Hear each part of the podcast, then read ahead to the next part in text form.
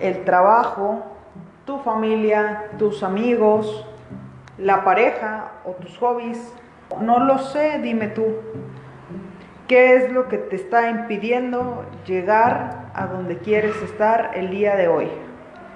Bienvenidos al episodio número 3 de Disruptivos. Mi nombre es Dani Martínez y soy conferencista, consultora, emprendedora y lo más importante, busco inspirar a las personas a transformarse, a buscar un cambio y a no conformarse con lo que son, sino a ir más allá para que así se animen a lograr todos y cada uno de sus sueños.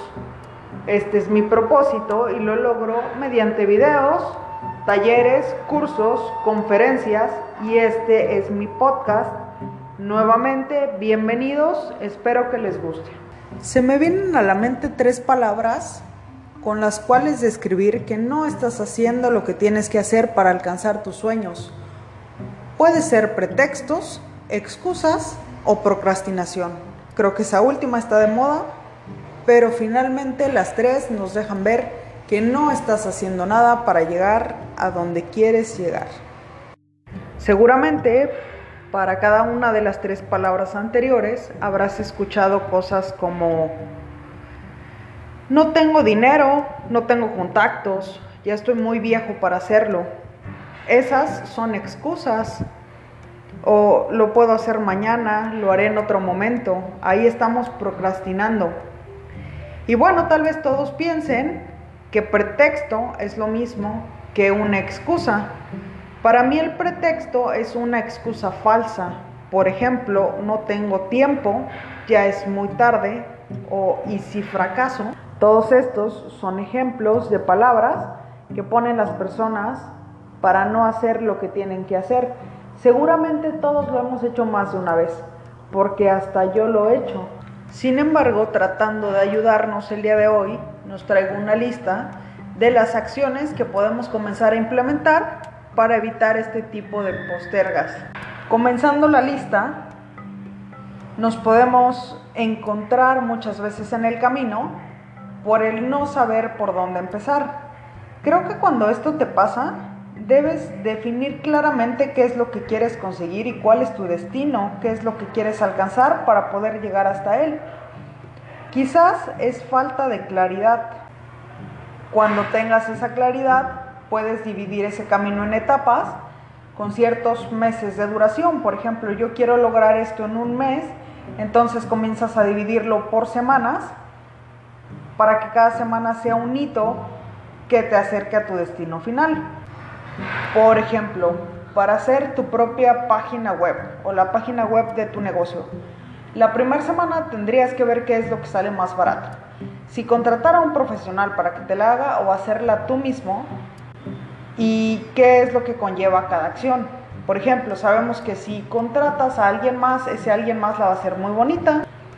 Sin embargo, esa persona te va a salir más cara que si la haces tú mismo. Tienes que empezar a ver las necesidades que tiene tu negocio para poder desarrollarla en base a eso. La segunda semana, habiendo elegido quién lo va a hacer, pues es llevarle las herramientas necesarias al diseñador que va a hacer tu página, es decir, eh, una descripción de los productos o de los servicios que estás entregando y tal vez un catálogo de fotos. Y si lo vas a hacer tú mismo, pues tener esa información a la mano. Para la semana 3 sería revisar los avances y saber que no te puedes demorar mucho porque tienes encima de ti la semana 4 y en esa semana 4 tiene que estar finalizado tu proyecto porque es lo que te pusiste como meta desde un principio. En la última semana tienes que revisar que todo haya quedado sin fallas, tal y como lo querías, para entonces poder lanzarla a tu público objetivo. Otra de las excusas que muchas veces nos ponemos cuando queremos realizar algo es no tengo tiempo. Creo que esta sí es una de las excusas más injustificables que podemos tener, ya que debes ser sincero contigo mismo y preguntarte si de verdad quieres hacer ese cambio y hacerte un espacio por hacer algo que es realmente importante para ti. Si decides hacerlo, pues entonces tienes que hacer un sacrificio o empezar a priorizar tus actividades y dejar de lado tus distracciones. Y si no es realmente lo que quieres hacer, pues te habrás dado cuenta que tu camino no es por ahí y que no necesitas estar poniendo de pretexto el tiempo, ya que no es importante para ti lo que quieres lograr. Con esto viene mi excusa favorita. ¿No adivinan cuál es? Porque seguramente ustedes la han dicho y la han escuchado de muchísimas personas. Y es la de no tengo dinero. Creo que todos hemos pasado alguna vez por ahí. Y la verdad es que eso de no tener dinero es una gran excusa. Porque, por ejemplo, hay cosas tan sencillas como que si quieres hacer un negocio de postres y no tienes los millones para hacerlo, quizás tu mamá te pueda prestar unos refractarios o puedas conseguir vasitos, o puedas conseguir platos o tal vez de los ingresos que tienes de tu trabajo puedes comenzar a realizar postres, ofrecer servicio a domicilio, ofrecerlos de casa en casa con los vecinos, con los amigos. Se me ocurren muchísimas maneras de hacerlo.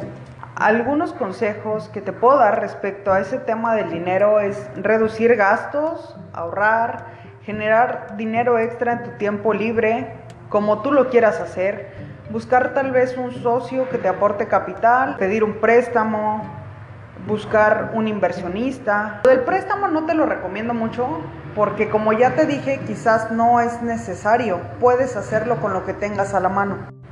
De todas esas, mi favorita sería ganar algo extra con lo que pueda hacer en casa. Es decir, te ponía el ejemplo de los postres, o bien podrías, si eres experto haciendo pasta, vender pastas, o tal vez puedas ofrecerte para ayudar a realizar tareas. No lo sé, hay muchas opciones hoy en día. La gran maravilla de esto es que lo empieces y dejes de poner el dinero como un pretexto. Otra de las cosas que me he impuesto como barrera es cuando no sé cómo hacer algo. Este también es un gran pretexto porque puedes aprenderlo.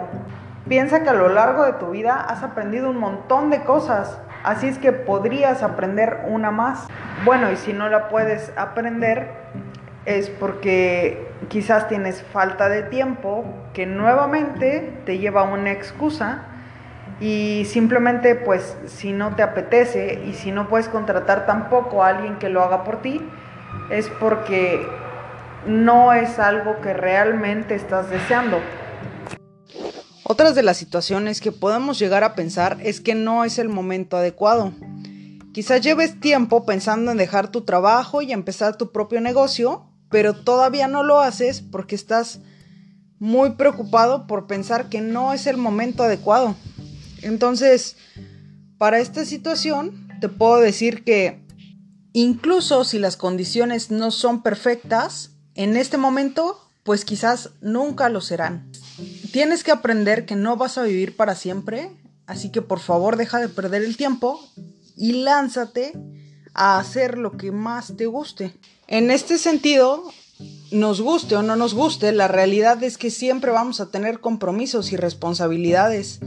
Siempre vamos a poder tener más dinero, vamos a estar mejor o peor preparados, pero el mejor momento para empezar es ahora. Una de las cosas que me ayudan mucho cuando pienso que no puedo hacer algo es empezar a creer y a darme cuenta que siempre va a haber alguien en una situación peor que la mía.